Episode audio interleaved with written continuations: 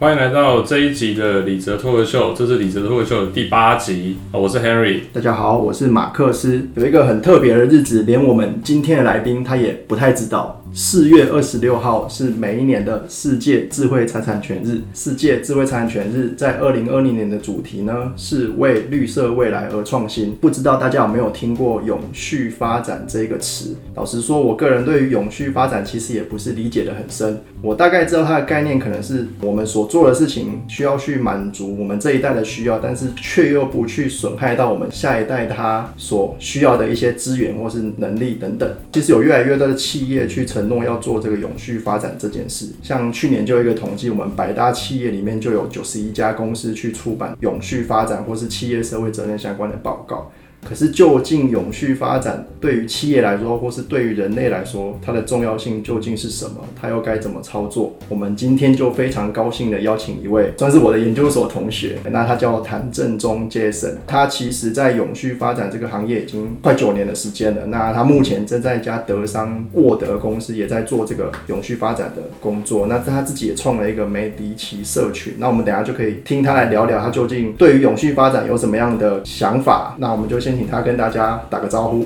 哎，大家好，我是 Jason，我就是刚刚我们的那个主持人马克思说我不太知道这个世界智慧财产日的日期的那位。对，没关系，因为其实我相信有很多人都不知道是四月二十六号，每一年的四月二十六号。那还是请 Jason 先跟大家稍微简介一下你从过往到现在在永续发展这一块的一些经历。我跟 Max 是同学嘛，研究所的同学，对不对？从二零一二。年毕业到现在，然后呃一直在从事一些跟永续相关的一些工作。那过去大概走了一些到大陆去，到越南，到非洲，到现在的这个德国这边，都一直在从事这些永续发展的工作。所以对我来说，永续发展是一件又可以赚钱又可以做好事的事情。是，其实我当初就很好奇，居然有企业会有这种永续发展工程师这个角色。对对，你要不要先跟大家讲一下，企业去设立了这样一个角色，它究竟在做些什么样的事情？呃，当然，简单来讲的话，就是叫企业 做好事、说好话、存好心。当然，这个是比较，当然有一些具体的工作了。那在台湾目前来说，大部分还是可能企业要到一定规模以上，它才会有投入这样相对应的资源。那很多的时候的又动机主要是两个，通常是客户要求，要不然就是法规要求。那客户要求呢又再多大一点，因为毕竟它牵涉到你的订单嘛。对，你如果今天没有做的话，它大概你可能就接不到这个单。在这个要求的前提之下，那客这个供应商或者我们这些公司，他们就会按照客户的一些要求。来去执行 CSR 的一些相关的内容，那里面当通常当然可能包含了环境面、社会面，还有经济等等相关的一些事情。因为这些事情其实很琐碎很多，那所以通常会有一一些人来执行这样相关的工作。那当然这个是最理想的一个状况，当然很多企业是没有没有这样子的资源。那因为讲 CSR，可能很多听众会没有听过说，哎，CSR 是什么？那我们想请 Jason 来介绍一下 CSR。它是什么？那怎么样去评估一间企业有符合这样子的规范？这样是是是，我想 OK，呃，CSR 它什么？它其实是三个英文单字，叫做 Corporate Social Responsibility，它就是取其每一个单字的第一个字首，对，所以叫 CSR。它当然从中文叫做企业社会责任，但其实现在我们比较稍微进阶一点，我们现在都把 CSR 叫做，我们现在就只简称叫 CS，就是 Corporate Sustainability 了，反正是。反而是谈永续而不谈社会责任，因为有很多人听到社会责任，他就觉得啊，是不是跟社会相关？那跟环境就没有关系。对，所以现在我们很多讲是讲是讲企业的永续发展，企业社会责任倒是比较早一点的词。一个公司里面，那通常当然从我们早期很多公司，它其实都非常好，就是会去办一些奖学金啊，办一些什么清寒的赞助，或者说办一些进摊什么等等相关活动。那当然这个也是 CSR 的一块。那当然，现在我们就是比较朝向，就是说如果说这个 CSR 的这个相关的作为能够跟你公司本身的核心策略能够做一些结合的话，会是一个加分的一个效果。了解。对啊，所以像刚刚提到企业社会责任，因为带有可能社会这一个词，所以让大家被只是限制在社会这个领域。但其实如果放大到永续发展来看的话，它其实涵盖的面向包含了经济、环境、社会社会等等。那对，在这些面向，你可不可以再跟大家稍微具体的讲一下，为什么会涵盖到这些面向？我大概就个别举个例子好了。好那经济，那当然，我想企业最早最早出来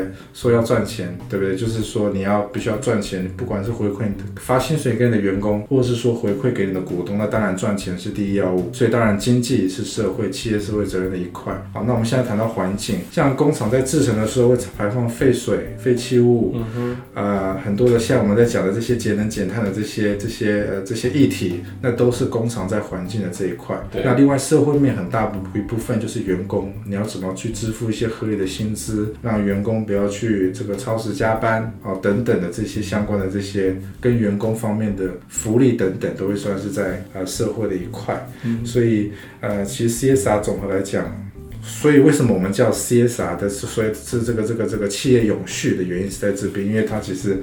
包山包海了，什么都什么什么都做。那现在是有讲说，是不是有一些呃 CSR 这个报告书是每一年都要提出，就是上市贵公司的话是要提出，对它目前确实是有这样子的一个法规，就是政府可能规定一定资本额以上，你必须要去做这样的一个报告书呃要必须做，对，没错，就是要去做这个报告书。那不一定是一年一次，那当然，因为我们政府法规是每年一次了。嗯嗯，那在国际上，你其实即便是两年一次也是可以的，因为并没有说正式的法规说你一定要几年来做一次这个报告，只是说因为台湾是规定一年要做一次一次，对，嗯一年要一次。那其实上次跟你聊天的时候，也发现你有提到一个概念，你你跟我们提到说，智慧财产权其实广义的来讲，它也是永续发展的一环。是啊，我想它跟可能跟公司的这些经济啊，你如果今天投入这么多心血在研发，然后很容易就被人家 copy 走，是，我想它当然是也是算是在 CSR 里面的嗯很重要的一环嘛。了解，这其对我来说其实是一个蛮蛮蛮新颖的听到的一个概念呢，就是把企业智慧财产权嗯纳纳入到这个永续发展的经济的这一块去谈一起谈。是，对，这蛮有趣的，这我之后可以可以把它学起来。变成一个商机。对，就是换个方式去谈说智慧产权对于企业来说为什么重要。是啊，是对是是对是是因为它会影响到很多东西嘛。嗯，我记得呃，之等下后面可以稍微聊一下，就是您在对于这个不管是设计师还是您长久以来比较耕耘的这个纺织这个产业的一些智慧产权的观念的导入，也是有一直有在做。是是是，当然我们不是专家啦，所以我们之前就是请一些请一些外部的这些律师来跟我们设计师、纺织业者聊一聊，到底要怎么样去保护自己的这些创新的设计，这样。嗯嗯，了解，其实对啊，服装、服装设计或是纺织这一类的智慧产权，前一阵子其实一直也有在被讨论啊，就是究竟怎么用智慧智慧产权来保护它，然后做好这个经济面的这个防护，然后去做到永让设计师可以做永续的发展，这确实是一个蛮重要也蛮难的问题。因为当然今天就不花太多的时间去细讲了，其实还是可以用智慧产权下面的，比如说专利权，嗯，对，里面的有一个类别叫做设计专利，去保护它的整个衣服版型，最后设计出来这个外形的外观设计，它其实也有机会去用设计专利去保护。著作权它或许从设计图上它也是一个保护的面向，嗯对。不过这其实涉及蛮多细节要去讨论的，我们今天就不花太多时间在讨论它。我们下次可以来跟我们纺织业者来聊聊。哎，Jason，那你是怎么样进入纺织业的呢？就是我那时候大概有自己给自己设立了几个线目标啦，就是说我希望能够离家远一点的嘛，然后 然后他又可以偶尔可以出国去出差，然后又可以跟做这个永续相关的，因为我在学生时代都对永续、对 CSR 就很有兴趣，嗯所以那时候就在网络上一零四找嘛，对不对？就对就就搜寻看，然后跳出来刚好，然后薪水也还可以接受，然后就那时候就去就去做这件事情。所以不是说原本就有设定是纺织业啦，就是没有没有没有如果说是其他的行业，对啊对啊对啊。OK，有可能离家远，永续就够了嘛，对不对？是是是是，所以当初刚好就是看到了纺织业这一块，对，嗯嗯嗯。所以后来就一直在纺织业到现在。对，但是其实后来在之间，我还有到一些顾问公司嘛，嗯就像像勤业中心这样子的公司，所以那时候就是，但是一直都是跟永续这个都相关的。那现在当然又又回到纺织业这边了。了解。嗯那这样像像您您提到，您之前也在勤业中心担任比较算是顾问的角色，或是去协助协助企业做这件这件永续发展这件事的角色。是，从你来看，到底为什么企业它需要去着重，或者说着重之后对他究竟带来什么样的影响？嗯、其实老实说嘛，他如果企业他今天如果真的不做社会责任的话呢，其实也还好不。会发生什么事？他他其实 他其实也是一个，我觉得 CSR 它就是跟就是就是比较像道德面比较多，它就是一个 nice to have 的东西。如果今天没做，人家也不能拿你怎么样，但如果今天做了，你可能会赢得人家更多的尊敬跟尊重。所以，所以我们刚刚讲说，其实因为其实做 CSR 它其实需要一些资本来做这些事情，因为不包含你像刚我们说的。不管是所谓的智慧财产学这些专利的东西，或者是说工厂它在生产的过程当中要减少废气、减少能源，包含这些新设备的投资，或者是说你要更支付一个更好的薪水给员工，我们讲的每一个都是要花钱，对不对？以前我第一份工作的时候，那个时候老板跟我说，做 CSR 是唯一在这个企业里面就是唯一一个要花钱的单位，嗯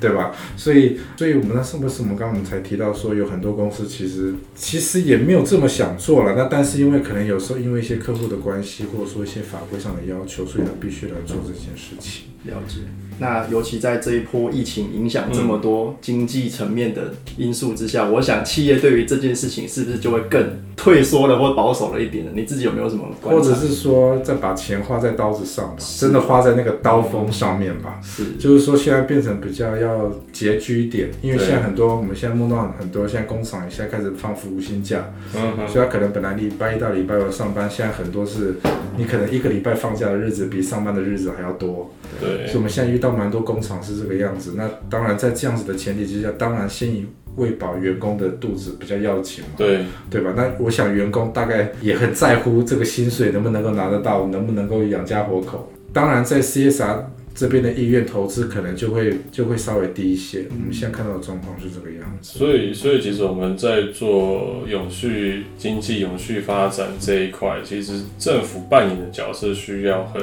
大力去 support 各企业来来做，才有办法做得起来吧？对，但是通常，嗯，可能政府如果真的有支出，真的有去做这些资金上的这些投资，有很多时候大概可能就是也看得到，但吃不到了。很多东西可能就是也是大企业拿到的补助会比较多，那对可能中小企业，毕竟你如果要写什么计划书，要做这个做那个，很多中小企业他可能他就他就几个人而已，他可能真的也没有办法去去去去申请到这些，所以很多时候也是还是要看企业本身他有不有有没有心来来投入这一块。因为我看现在其实，在我们国家的政府其实是有在推动呃五加二这个产业创新的这一个政策嘛。对，那这个政策其实也是以循环经济当做一个最核心的一个概念。嗯，比方说去设置一些专区，然后园区跟呃绿色消费的这一些子政策啦。因为我我不我不太了解说政府它推动这些样的政策，然后在落实上面是不是真的对企业是有帮助的？我觉得可以讲最近碰到的一个例子啊，就是说，因为我们房街最近其实在一直在。纺街的问题是这样子，很多的布，各位看到我们在外面穿的这些衣服，它可能背后它可能是生产了非常多的布料，然后才能做成一件衣服。对，那所以说，当现在如果像现在特别有疫情，大家不出门购物，嗯，变成它的衣服消耗量就少。衣服消耗量少的时候，代表你的库存就变多了。对，那库存变多的时候，但是工厂它它的仓库总是有一定的，总是有一定的这个这个空间，嗯对吧？那它堆不进去的时候，势必代表很多的库存是要拿出来做一些处理，嗯它才能清除空间。那现在大部分很多的库存不就是拿出来烧嘛？所以那个时候，桃园县政府呃桃园市政府这边，它就是有召集了很多业者，我们一起来开会，说我们能不能够解决这个所谓循环纺织的问题。所以他尽量把在整个生态系上面每一个角色，他都把它找出来，大家同在一起开会，从品牌端到所谓的这些成衣业者，到纺织业者，还有到这些回收商，嗯一起来讨论。所以也不是真的说去去去去去创造一个很新的东西，然后让跟对食物界完全落差很大的。对，他们其实在，他们有一已经有一个架构，那只是说他们在架构在架构上，然后再请这些业者来讨论，到底嗯这个符不符合我们现实的需求。所以其实这个一直有在做了。那当然，每个每个县市政府，我觉得做的程度并不是一样的，但、嗯但我想他们都是朝向一个比较务实面来走的。OK，了解。好，那像刚刚 Jason 已经跟我们提到一个可能是循环经济上需要去考量的例子，那要不要再跟听众们分享一下？因为我相信你身上一定有很多执行面的案例啦。其实我自己本身对于永续发展的想象也真的非常的粗浅。嗯，对，要不要举一些例子来跟我们分享一下？其实永续发展，甚至比较另外一个 term 叫做循环经济，它究竟落实到个案上有哪些可以跟大家分享？那我可以讲一个之前我们在非洲的，因为我们刚讲的是循环经济是比较环境面，我们先讲一个社会面的员工好了。OK，因为我们以前在那个非洲的时候，其实大部分的员工可能都是当地人，就是我们可能俗称的黑人这样子对。然后那个时候，因为其实非洲有一些国家，它的 HIV 也就是艾滋病的发病率，它其实是相对于其他国家来的高。嗯哼，所以那个时候，我们就为了能够去做一些基础的医疗教育，所以那个时候我们在当地呢，其实我们每个月都办了很多的活动。例如说，可能这个月我们就教教我们的员工说认识 HIV，第二个月我们可能就教他说你要怎么使用保险套，哦，像这样子的议题。每一次的时候，我们大概会用一个半天的时间，我们可能一半是做理论的一些讨论，然后就是包含一些教材什么的。然后呢，我们上完课之后，我们会希望有一些比赛，因为当地喜欢足球，所以我们就要把足球融入在我们的那个比赛里面。例如说，我们今天第一堂课认识 HIV，可能上完课之后，我们就可以列出几个问题。假设有十个问题，每一个问题我们用选择题，但我们选择，但我们就不用考试的方式，我们就是用踢足球的方式。我们可能设了四个球门，嗯，然后每一组他们就分组嘛。但是我今天念个念一个题目出来，然后你就要把球投入到正确的球门里面。所以我们就是用这样很多的方式，或者是也有用一些抽奖或者是一些猜谜的方式，来去在员工这边建立很多一些包含卫生的知识。那其实我们的我们的我们的项目很多，这卫生是其中一块，我们还有包含所谓的这些营养，你要怎么给小朋友吃比较健康的食物等等。了解。所以那时候我觉得也是蛮好玩的，因为就让对于员工来说，他可以学到东西，对他又可以拿到一些奖金，因为他如果对的话，他如果对的话，他是可以拿到一些奖金的。当然，他那段时间他就可以不用上班。嗯，对啊，所以所以那时候我们就就尽量一直都在做这些事情了，在非洲所以其实企业对于自己的员工的社会层面的议题，其实如果去不管去指导他对于小孩的教养，或对是对于个人卫生习惯或是卫生条件的这个知识的增长，是。其实也是也都是在永续发展的一个环节之中。对，因为我们我们做 CA 也不是，我们是希望是说能够做一个 long term 的，因为是讲永续嘛，就不是说你明天可以怎么样，或我们是讲五年、十年，我们希望它影响这个人，以及这个员工本身，我们也希望好的一些观念，它可以带给他的家庭，对，对他来说，他才能够真正改变他的一生。所以我们那时候就透过一些方式，还有透过一些议题，然后我们其实这个这个整个过程听起来蛮有趣，但其实我们是有一套这个科学化的制程来做这件事情。就是说，我们从刚早期从这些所谓的议题筛选，例如说可能本来有五十个议题，但后来挑选，我们可能经过一些问卷，然后呢挑选十个，那我们再把这十个再去做一些分门别类，还有一些相关的资源的配置之后，才会产生。我们后来的结果，那当然，我们每次做，我们我们也不是说踢完球就就玩完就算了，我们还会去计算说你每一次的这个这个答对的这些程度，这些对知这些知识在他们脑中留了多久，然后呃每一次的这些回客率是多多少等等，我们都还去做一些统计，所以。我们会把这个事当成是一个一个一个一个一个长期的 project 来做。台湾的企业感觉上啊，是不是好像人资部门要去做这样的事情，对不对？感觉人第一次资感觉上好像人资会比较接近一点，有人是才会办活动吗，对，但其实台湾的不管是这种人力资源发展的部门，或者是你把它，甚至现在台湾企业在一定的条件之下，他就必须要去成立子服会。是，对他感觉确实就只是在办活动。嗯，不知道大家听听不懂我这三个字，这个字用的特别的加重，对而且是针对员工本身，对不对？应该说他反而没有去办活动，就等于是哦，只是针对员工本身的这种心情面、福利面的这种，不管是资源的提供还是活动的提供而已，反而没有去更深层的去思考到。呃，其实我这个活动背后，它有任何有多一点的这种社会的意义，嗯，或是经济上的意义等等。对我觉得这个这两个层次是有不一样的。对，对，哦就像你我刚刚提到的哎、我这是背后是要去指导他们对于这种，对，就是有有一个有背后是有个目的在的，不是是为了办活动而办活动。对，嗯，我觉得这层次上有很大的不一样。还有一个另外的一个例子，我觉得也是蛮有趣的。我当时第一第一份工作的时候，那时候比较多时间在越南，那那时候当然我们更比较多就是就是 Nike 嘛。那 Nike 它是一个很大的品牌，那对他来说，他要怎么样去结合他的核心策略？所以他他强项就是在运动用品嘛。嗯，对，所以他那时候其实他在越南有很多工厂，所以他就他就请每一个工厂组一个足球队，嗯。那足球队，然后就一直 PK 嘛，然后呢，他就提供这些足球队的小朋友一双新的足球鞋子，然后让他们可以比赛，然后这也是促进健康，嗯，然后然后对于整个 CSR，这就是他们在执行 CSR 的时候，嗯他们会去想说怎么样去，而且他也不是只针对员工本身，他是希望员工的小孩也好，所以他他这个活动反而是针对小孩的琢磨点很多。嗯，那你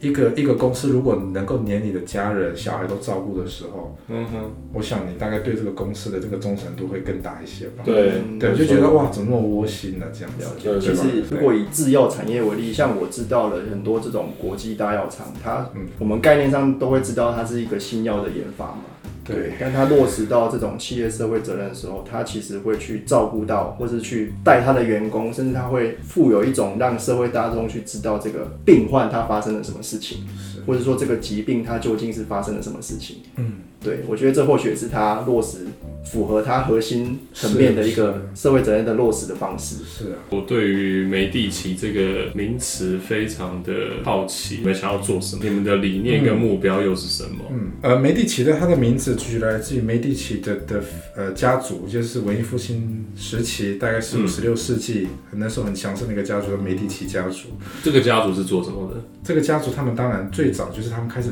发起银行这个这个真的是银行，他们早期就很很早就带起银行这样子的一个系统，所以那时候他们在家族，其实在不管在意大利在澳洲这边，他们其实是势力非常庞大的一个家族。那当然到后面了，他大概到十七、十八世纪的时候，这个家族就不存在了。为什么讲梅蒂奇？就是因为其实他最重要的一点，反而是像我们那时候看很多现在的所谓的这些达文西、米开朗基罗、拉斐尔，嗯这些所谓的画作，或者是这些大卫像等等。其实，如果今天没有梅蒂奇家族在后面的资助，其实我们很难看到今天的作品。那当然，因为我们都知道文艺复兴时的时候，你看像这些过去的这些人，呃，例如说我们刚讲那些文艺复兴三杰，他们其实每个人身上，他们都不只是只有单一种角色。例如说，他可能又是绘画师，他可能又是雕刻家，他可能又是科学家什么等等。所以我那时候就很好奇说，在那个时候是因为什么样的原因、什么样的背景之下，或什么样的文化，可以让一个人有这么多重的这种多多功能的这种角色啦，跟我们现在跟我们现在讲二十一世纪，我们大家分的分工分得很细，可能就像您您懂这个智慧财产权或者是某个专利权，对吧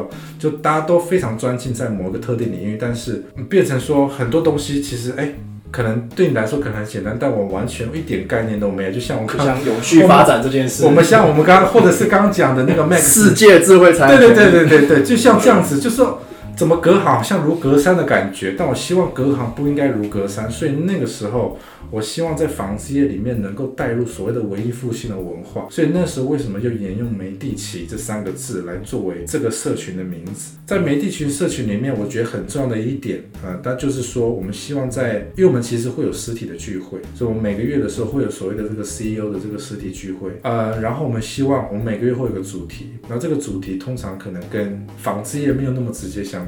所以我们会请一些业外的，就是其他其他领域的这些讲师啊，或者是分享人，就像我们之前我们可能有请 AI 的专家去讲人工智慧怎么用在所谓的这个制程啊，有请所谓的这个再生能源，到底工厂我如果今天想要用绿电，我要怎么样去用，我怎么去购买这些所谓的这些能源的再生凭证？那我们还有请一些像一些数位形象的这些专家，纺织业就是一个很传统的产业，传统产业它到底要怎么透过这些社群媒体，它的 Instagram、它的 Facebook，它到底要怎么用，网站到底要怎么建，那它要怎么样去去打造他的 logo，他去怎么去打造他们的品牌？呃，所以。简单来讲，媒体其实实比较像是以纺织为纺织业为主体，搭配其他领域的这些专家知识，那我们一起来达成所谓的永续发展的目标。所以那时候的背后的想法是这个样。所以其实媒体其社群，它扮演一个蛮重要的角色，去辅导这个呃我们传统这种纺织业厂商去转型，更认识这种永续发展对这个面向。然后希望它可以更不要只注重在生产或者是接单。其实我觉得也不止纺织业，我觉得很多产业在台湾呢，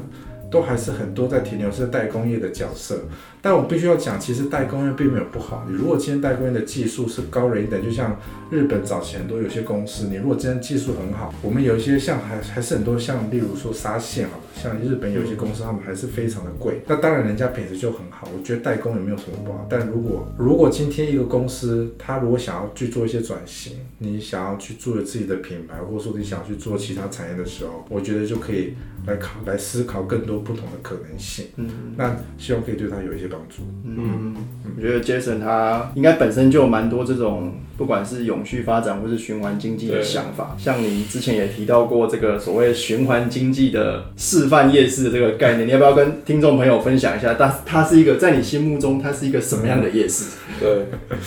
这个夜市啊，简单来讲，就是基本上不要有不要有任何的垃圾。因为我们现在去逛夜市的时候，不管是逛哪一夜市，大概都有很多的塑胶袋、很多的纸盒吧，这个大概是最多的，或者是饮料杯。那我是在想说，如果今天我们可以有一个范围不要太大，大家去里面去去去去去，不管是去走的时候呢，你去买任何东西，你可能都必须要自己自备那个环保餐盒。环保的这些工具去去用。那如果你今天没有带，我们在门口的时候也会卖一个相对应的这种比较环保的这种纸盒。那当然，我们的目的是乐趣还是要有，好放的那个有趣的东西还是要好玩。对。但问题就是说，在废弃物这边，我们就尽量把它做到零，就做到没有这样子。就是还有之前要提到一个概念啊，像是我们因为我们刚刚讲比较偏是它可能使用器皿的这个这一段，对对对。那其实回到摊贩，他其实自身也要去落实循环经济，比如说他去提供这个烤虾这个产品，可是烤虾它也会产生一些废弃物，比如说虾壳，嗯，对。那其实台湾有很多这种。技术可以让虾壳再制变成另外一种，甚至是保养品或者是什么使用保健品。虾壳可以变成虾壳保养品，里面的虾壳素是可以利用的，非常的。还有壳壳什么的。对，它里面它的利用是相当多元的。壳壳也可以变沙线的，还有很多人抽抽那抽那个胶原蛋白，把那胶原蛋白洗。胶原蛋白，你只要穿衣服就有胶原蛋白的效果了。是啊，所以这这个夜市其实是从店家开始，所以可以看店家他所使用的食材原料去做分类之后，再做再生利用这样子。对对，就是我觉得也是跟媒体有关，就是说，假如说我今天我是烤玉米的。对，哎，我我烤玉米，或者是像你刚刚说的烤这个骰子牛，就是我可能都会有些边边角角的废弃物，可能有些肥油，或者说玉米吃完有中间的那个梗。对，那我们可以找，如果有一些厂商，他就是专门来收这个的，那他就直接用完就可以收走。所以对于厂商来说，它本身也并并没有废弃物的产生。所以，所以这个夜市是摊位他们所利用的食材，都要是可以对对对，在那个应该是说，他也是可以用他既有的食材，只是他要再多想一点，就是说我怎么处理这些废弃物的问题。对。